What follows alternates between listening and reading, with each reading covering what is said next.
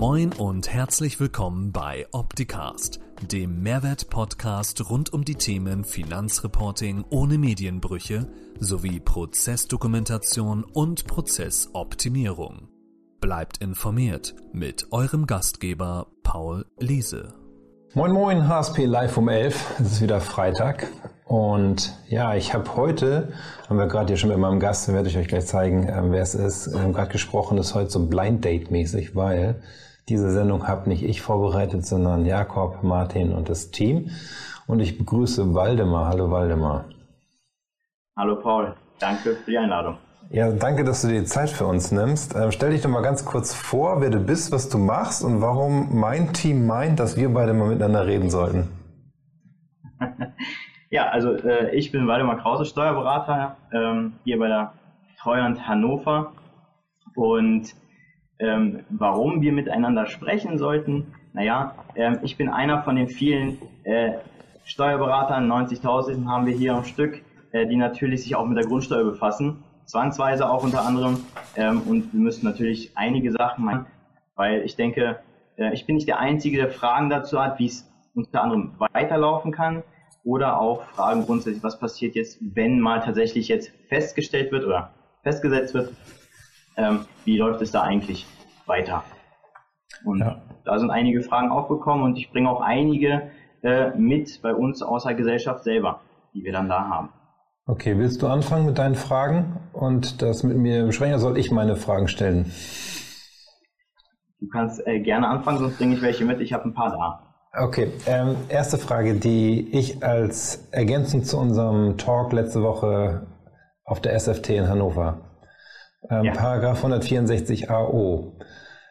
Was mache ich eigentlich, wenn ich den Grundsteuerwertbescheid von der Finanzverwaltung bekomme? Weil, das muss man ja auch sagen, in einigen Bundesländern werden die ja schon verschickt. Genau, also äh, der 164 ist quasi für mich immer der Rettungsanker. Ne? Also wir haben dann immer innerhalb der Festsetzungsfrist die Möglichkeit, den zu ändern. Wenn jetzt die Finanzverwaltung diesen nicht festsetzt, man hat auch nämlich kein Druckmittel zu sagen, die sollen ihn festzusetzen, das ist eine äh, Ermessensentscheidung in diesem Moment, ähm, müssen wir natürlich wohl oder übel zusehen, ob wir eventuell äh, zulässig und begründeten Einspruch einlegen können. Hier gibt es unter anderem, also die Zulässigkeit sollte nicht, äh, nicht das Problem sein. Bei der Begründetheit könnte man drüber streiten. Denn bei der Begründetheit ist es so, man muss ja ähm, belastet sein. Also der, Re Verwaltungsakt muss ja rechtswidrig sein. Und inwieweit können wir es belasten? Standardmäßig ist ja meistens so, die Steuer ist zu hoch. Klar ist das rechtswidrig und natürlich bin ich auch dadurch belastet durch diesen Verwaltungsakt. Ähm, aber wie äh, kann ich das da jetzt mit anbringen? Weil die Steuer, die wird ja erst festgesetzt zum 1.1.25. Und ähm, bei aller Liebe, eine Glaskugel haben wir ja leider nicht. Ne? Man könnte natürlich darüber fahren und sagen, naja, wäre es eventuell verfassungswidrig. Also der Gleichheitsgrundsatz, der könnte auch hier vielleicht angebracht werden. Da möchte ich mich aber nicht zu weit aus dem Fenster lehnen, ähm, weil das halt einfach noch in Prüfung steht. Ähm, man sieht es halt aufgrund dieser Pauschalität, die da passiert. Also es ist ja ein sehr pauschales Ermittlungsverfahren, das wir da haben, ähm, dass natürlich einige Grundstücksbesitzer ähm, benachteiligt sein werden. Besonders hier äh, mit dem Bodenrichtwert. Das ist als Beispiel, ähm, wo ich persönlich auch mal äh, beim Gutachterausschuss äh, angerufen habe, auch hier in Niedersachsen. Ich weiß, du hast selber auch mal gemacht, Paul. Ähm, ja. Die konnten mir aber nicht erklären, wie der Wert zustande gekommen ist. Und das finde ich schon ein wenig schwach, ähm, sollte ja doch irgendwo äh, justiziabel sein. Ähm, so eine Geschichte, wenn man sagt, das ist mitunter einer der äh, Hauptwerte, die wir verwenden, um hier einen Wert zu ermitteln. Hm. Was bedeutet das ja? Du hast ja in Optitex rechts den, ja, den, die Berechnung und hast nachher einen Grundsteuerwert oder einen Grundsteuermessbetrag. Jetzt bekommst du den Grundsteuerwertbescheid von der Finanzverwaltung, kannst den direkt daneben legen, weil wir unsere Berechnung eins zu eins daran angepasst haben, wie der Grundsteuerwertbescheid aussieht von der Abfolge her. Und dann siehst du dann die Abweichung. Was, was machst du dann? Einspruch einheben einfach pro forma, damit äh, die Frist gewahrt ist, auch wenn die Grundsteuerbescheide von der Kommune erst in zwei Jahren kommen? Oder was, wie, wie gehst du damit um? Ja, also zunächst, ähm, klar, also Anders kann man es ja eigentlich gar nicht äh, machen. Einen anderen Weg gibt es nicht. Wir haben natürlich einige Korrekturvorschriften, ähm, die uns sowohl in der AO gegeben sind, als auch tatsächlich im, ähm, im Grundsteuergesetz. Ähm, jetzt ist es allerdings so, wir haben absolut keine Rechtssicherheit. Also auch wenn der Mann dann kommt und fragt, ähm, wie hoch wird denn jetzt nun meine Grundsteuer sein, ähm, das können wir gar nicht beantworten. Richtig. Also das können wir faktisch einfach nicht beantworten und deshalb ist auch für uns dann extrem schwierig ähm, zu äh, gestalten. Es gibt ja natürlich auch irgendwo Ideen, wo man gestalten könnte und auch das ist hier so ein Haken, wo man sagen kann, nee, also das kann ja einfach nicht sein. Ähm, ja, man kennt es üblicherweise aus der Branche, also viele Steuerberater werden mir zustimmen, es gibt durchaus mal diese äh, fristwahrenden Einsprüche, Begründung folgt. Okay, das heißt, ähm, das, so, so werdet ihr denn damit umgehen, ja? Das würde ich gar nicht so äh, pauschal sagen. Ich kann es ich kann's echt nicht sagen. Wir sind dann auch in Erklärung, welche Möglichkeit es grundsätzlich gibt, ähm, um hier eine ähm, gute Begründung äh, zu bringen, ähm, weil es ja natürlich auch unterschiedlich ist, sowohl bei den Bundesmodellen als auch bei den Ländermodellen. Na, hier in Niedersachsen, da kann ich nur ähm, ein Beispiel bringen. Ähm, in, in der Landeshauptstadt gibt es am Hauptbahnhof ein äh, Grundstück, das hat einen Bodenrichtwert von 20.000 Euro pro mhm. Quadratmeter. Ähm, wenn man dieselbe Gemeinde, also Gemeinde Hannover, äh, und geht etwas in den äußeren Bereich, da liegt da ähm, der äh, Bodenrichtwert vielleicht bei 400 Euro. Und wir haben es ja äh, bei uns in Niedersachsen mit dem Flächenlagemodell, da ist ja dann so, dass es ja abgeschwächt wird. Also es wird einfach abgeflacht, der Wert durch diese Erhebung mit dem Lagefaktor. Und da ist tatsächlich so, dass der Lagefaktor, obwohl man meinen sollte, der sollte in etwa beim 20-fachen von dem liegen, wie es auch beim Bodenrichtwert sein sollte, der liegt dann vielleicht irgendwie bei äh, um äh, 100 Prozent mehr und das war's. Also wir haben okay. dann vielleicht einen Wert von 1,2 bei dem etwas günstigeren Grundstück und äh, bei dem wirklich in der Innenstadt liegenden guten Grundstück äh, liegt er dann äh, bei äh, 2,2. Und äh, okay. das ist etwas, wo ich sage, naja, es sollte zwar fair sein und auch die Lage berücksichtigen, aber ich glaube, das sieht äh, der Grundstückseigentümer anders, weil wenn wir jetzt in Niedersachsen oder die Gemeinde Hannover den Hebesatz neu bestimmt, dann wird es doch ganz klar sein, dass der oder die guten Lagen etwas weniger bezahlen werden und das, was weniger bezahlt wird, umgelegt wird auf die etwas günstigeren Lagen. Hm. Na, also das ist halt einfach ein Fakt. Also das kann man es ja gar nicht gestalten. Ähm, und das ist dann halt nicht mehr so richtig gleich. Ja, das stimmt. Von dem Wert. Das heißt, du vermutest, ja. es wird nachher nochmal vorm Gericht nachverhandelt. Ja, ich hoffe. Ich hoffe, dass da was vor Gericht landet. Weil äh, anders kriegt man ja gar keine Rechtssicherheit rein, auch besonders hier im Steuerrecht nicht. Äh, nur durch Urteile können wir tatsächlich ähm, auch besser beraten. Das heißt, wenn da jemand äh, Einspruch einlegt, da bin ich echt froh drüber, wenn er es macht, weil wir ähm, vielleicht zu einem Urteil kommen, was uns irgendwo weiterhelfen kann und uns Rechtssicherheit geben kann. Mhm.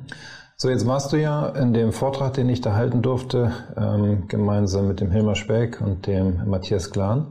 Hattest jetzt eine Woche Zeit, über das Thema Grundsteuerscanner nachzudenken. Ähm, bevor wir jetzt hier allen erklären, was das eigentlich ist, äh, direkt aus der Hüfte geschossen, was ist deine Meinung dazu? Es ist eine gute Idee, tatsächlich. Es ist eine gute Idee, es könnte helfen. Es ist ein gutes Tool, ein Werkzeug, was wir brauchen können. Und äh, deswegen ähm, wäre ich äh, dafür. Es ist natürlich, ich weiß nicht, wie man es technisch komplett umsetzen kann. Also das ist ja auch noch nur so eine Frage. Ähm, du sprachst ja jetzt vor einer Woche über äh, Faktoren, die du einfließen lassen willst. Ich weiß ja nicht, wie die, wie die ermittelt werden, aber durchaus ist es eine gute Sache, weil man halt einfach nur so auch halt die Rechtssicherheit bekommt, wenn man einen Einspruch einlegt und dort weiter vorgeht. Ja, also für all diejenigen, die jetzt nicht wissen, ja, also für all diejenigen, die jetzt nicht wissen, was wir meinen mit dem Grundsteuerscanner, die Idee ist wie folgt, dass wir euch als Anwender in Optitex eine Funktion zur Verfügung stellen, wo ihr über drei Ebenen, drei Phasen vergleichen könnt. Erstens, was würde dieses Grundstück in einem anderen, im Bundesmodell oder im anderen Landesmodell bedeuten? Es geht ja hier um den Absatz, Paragraph 3 im Grundgesetz der Gleichbehandlung. Ähm, das ist der eine Punkt, dass dann noch geguckt wird, was für Faktoren liegen vielleicht vor. Ne? Nachbar hat zum Beispiel ein Wegerecht auf meinem Grundstück, deswegen kann mein Grundstück vielleicht gar nicht so viel wert sein wie das von dem Nachbarn noch drei Häuser weiter. Das heißt, solche Themen, wo Fragen euch zur Verfügung gestellt werden, zu gucken, was steht in Abteilung 2 im Grundbuch, stehen da irgendwelche Einträge drin, wenn ja, welche. Und dann, darüber halt so ein Werkzeug zu bekommen, wo ähm, die Kanzlei sagen kann, okay, äh, das hat jetzt dieses diese, dieser Grundsteuerscanner ergeben, lieber Mandant. Es könnte Sinn machen, hier Einspruch zu erheben. Das ist ein Indiz dafür. Entscheiden Sie bitte, was Sie daraus machen wollen. So, das ist jetzt vielleicht ganz grob zusammengefasst. Äh, wir werden eine Sendung planen, gemeinsam mit dem Peter de Ries, der das mit uns entwickelt. Er ist Gutachter, ähm, der das dort aus der Gutachtersicht Ganze beurteilen kann und dort das fachliche Know-how zur Verfügung stellt. Wir stellen das dann als Technologie bei uns in der Software als Modul zur Verfügung. Ja. Jetzt haben wir noch eine andere Frage. Oder willst du mal eine Frage, was du mitgebracht hast? Mach mal. Ja, ich habe äh, natürlich eine Frage ähm, auch mitgebracht, unter anderem eine, ähm, die die Kernsanierung betrifft. Mhm. Ja, wir kennen ja den 253 des Bewertungsgesetzes, der sagt, ähm, wenn ein Gebäude äh, eine Kernsanierung erleben durfte, ähm, ist der, die Gesamtnutzungsdauer auf 90 Prozent hochzusetzen, weil das Gebäude ja logischerweise äh, eine Art Neubau darstellen soll. Mhm. Jetzt ist allerdings so, und das kennen wir durch die aktuellen Baupreise tatsächlich, äh, die Preise steigen und nicht jeder kann sofort alles sanieren. Und ähm, der Gesetzgeber hat sich dazu nicht geäußert, was passiert, wenn wir eine zeitliche Streckung haben. Das bedeutet, wir fangen im Jahr 1 an, sanieren, machen das Dach neu, decken es komplett neu ein und sagen, naja, jetzt müssen wir, brauchen wir ein bisschen Pause, weil ich muss auch finanziell oder liquiditätsmäßig mal schauen, wie ich den Rest weiterführe und saniere sukzessiv jedes Jahr ein wenig. Und der Gesetzgeber sagt, zum Ende der Sanierung wird das Gebäude dann quasi auf äh, Neubau bewertet mit 90 Prozent nach oben geschoben mit der Gesamtnutzungsdauer, wobei dann eventuell die Sachen, die man schon vor mehreren Jahren saniert hat, vielleicht schon äh, technisch verbraucht sein können. Und da stellt sich dann die Frage, wie wird sowas berücksichtigt?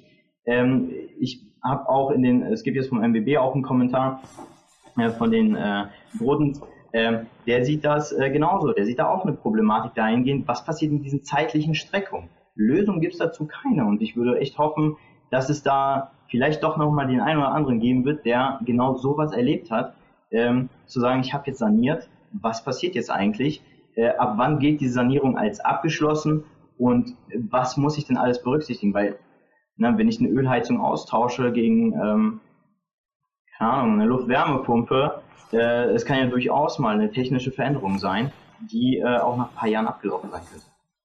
Ja, vor allen Dingen sehe ich auch das Problem beim Mandanten selbst. Wenn ich den Mandanten frage, wann haben Sie saniert, ähm, dann wird er vielleicht sagen, er hat dann und dann das Dach neu gemacht oder die Heizung getauscht, aber er würde das nie mit dem Stichwort Kernsanierung in Verbindung bringen. Weil Kernsanierung bedeutet ja häufig, das Dach war noch drauf, innen drin war alles weg, bis auf die ähm, Wände. Aber ansonsten war alles weg und wurde alles neu gemacht. Aber das ist ja, wie in deinem Beispiel gerade formuliert, nie der Fall. Das ist ja selten, genau. dass Eigentümer einmal alles komplett rausreißen und neu machen, sondern wie du sagst, immer so in fünf Jahresschritten teilweise. Genau.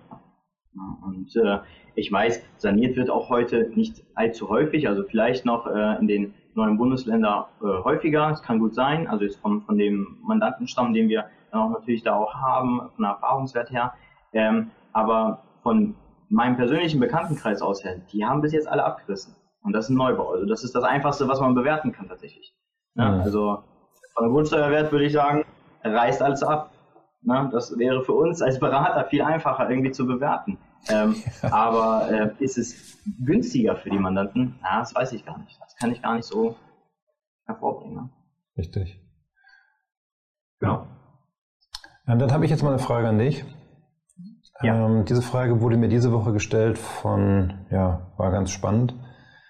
Fläche 77.000 Quadratmeter. Auf den 77.000 Quadratmeter stehen mehrere Gebäude und ein Stadion und ein Park und andere Anlagen. So, das ist ja kein Betrieb der Land- und Forstwirtschaft. Das ist dann ja im Ertragswertverfahren, äh, bzw. Sachwertverfahren zu definieren, weil es halt Bundesmodell ist. Ich habe beim Stadion aber wenig Bruttogrundfläche ähm, die ich irgendwo ausrechne, was mache ich denn bei sowas? Weil dann geht es ja auch nachher an die Klassifizierung. Es gibt kein Stadion in der Klassifizierung, es gibt vielleicht Sporthallen oder Tennishallen, wo ich mich gefragt habe, wieso ist eine Tennishalle da drin? Das ist irgendwie ein absteigender Sport aus meiner Sicht, zumindest in unserem Umkreis werden die Tennishallen alle anderweitig genutzt oder platt gemacht. Ja. Ähm, was mache ich mit so einem Fall? Das ist eine sehr gute Frage. Das wüsste ich selber auch nicht. Also ich müsste da tatsächlich mich reinlesen. Ortsbegehung wäre auch mal nicht schlecht oder auch tatsächlich offene Kommunizierung mit der Finanzverwaltung, weil am Ende müssen die es ja auch festsetzen.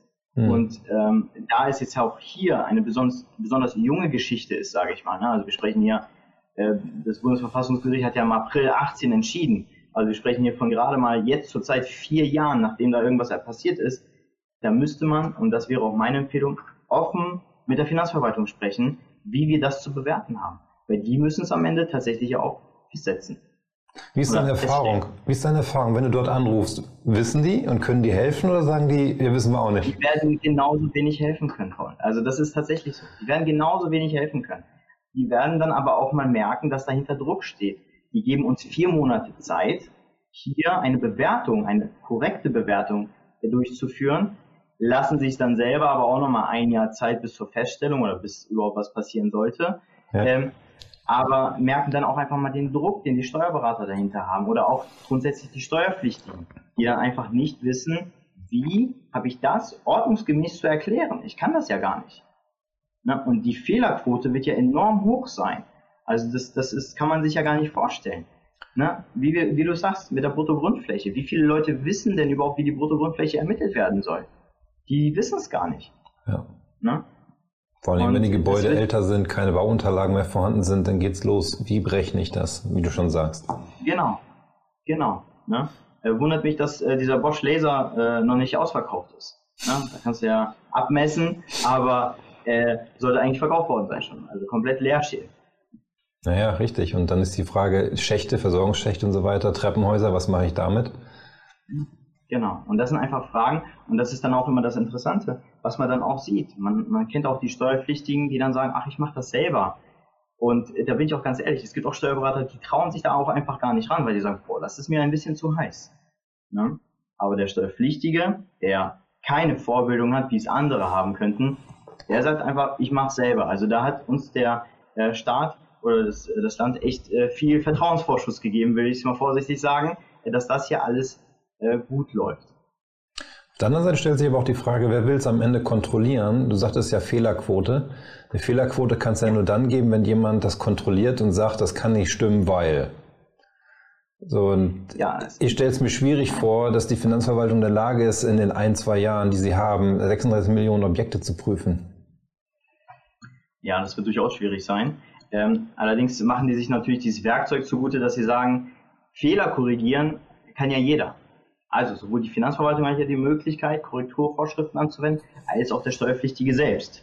Sofern wir natürlich noch in der Festsetzungsfrist sind oder Feststellungsfrist und ähm, natürlich auch die Korrektur noch anpasst. Mhm. Nur das muss man ja erstmal rausfinden. Also ich bin mir relativ sicher, dass die Steuerpflichtigen, die es jetzt gerade selber gemacht haben, die haben es abgeschickt und lassen es jetzt erstmal die nächsten sieben Jahre liegen. Mhm. Die könnten für die nächsten Jahre mit einer höheren Grundsteuer belastet werden, wenn dieser Fehler nicht aufgedeckt wird. Also das sieht doch, sieht doch eher danach aus, dass die sagt, naja, also wenn die schon Geld sparen wollen, dann sollten die es schon ordentlich machen. Vielleicht gucken die auch mal nochmal selber nach den Fehlern. Ja. Aber ich kann es mir nicht vorstellen, dass jetzt die Finanzverwaltung für 36 Millionen Grundstücke jemanden rausschickt, der das nochmal nachprüft. Klar, vereinzelt jetzt, für deinen Fall zum Beispiel mit dem Stadion, da wird jemand mal rauskommen und sich das mal anschauen. Hm. Erstmal keine Ahnung haben, was er machen soll. Und geht zum Fußballspiel, macht daraus einen Betriebsausflug. Ja, das kann ja alles sein. Ne? So. Ja. Genau, ähm, also. ein anderes Thema, über das ich letztens nachgedacht habe, da hatten wir auch letzte Woche drüber gesprochen auf der Tagung. Ähm, ja. Was mache ich eigentlich mit dieser 15.000 Euro Grenze? Ab wann gilt die eigentlich? Ab 1.1.25 oder gilt die eigentlich schon vorher? Eigentlich jetzt? Weil ich mache ja jetzt die, meine Feststellungserklärung per 1.1.22 und ähm, erkläre auf Basis der Daten, wie sich mein Objekt jetzt aktuell darstellt. So, jetzt fange ich an, nächstes ja. Jahr an in meinem Objekt was anzubauen. Dann müsste ich ja eigentlich in dem Kontext schon prüfen, ob sich der Grundsteuerwert um 15.000 Euro verschoben hat oder nicht.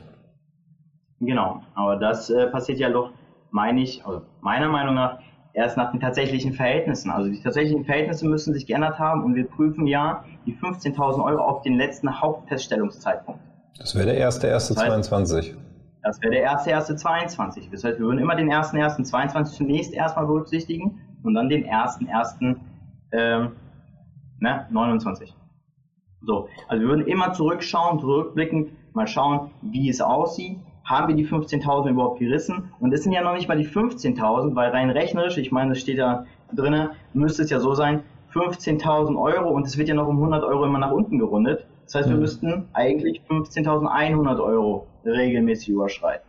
Ja. ja? Und ähm, was mich dabei unterstützen könnte, ähm, wäre meiner Meinung nach erstmal der äh, 227 des Bewertungsgesetzes müsste sein.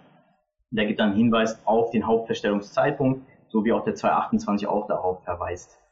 Und deswegen äh, würde ich da dahingehend sagen, 1.1.22 und mit den alten Werten. Das heißt, jetzt, ähm, ich glaube, das Beispiel, was ihr damals hattet, war Berlin. Berlin, da steigen ja die Bodenrichtwerte enorm, die schießen ja nach oben.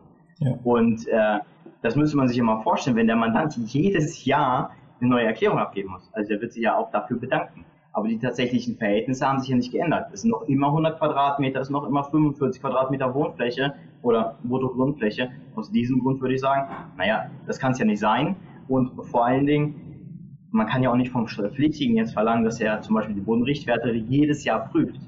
Die Finanzverwaltung kriegt es ja regelmäßig übermittelt und zur Verfügung gestellt. Äh, das wäre dann eher eine äh, Bringschuld durch die Finanzverwaltung. Ja, zum Glück werden ja die Bodenrichtwerte nur alle zwei Jahre aktualisiert.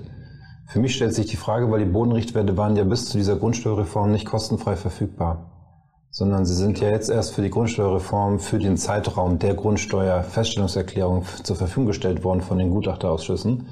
Ähm, wie ist das dann ab dem 01.01.24, wenn die nächsten Bodenrichtwerte zur Verfügung gestellt werden? Bekomme ich die als Eigentümer wieder kostengünstig oder frei zur Verfügung gestellt? Hat die Finanzverwaltung die selbst und multipliziert die selber mit den Daten, die wir jetzt über die Feststellungserklärung mitgeteilt haben?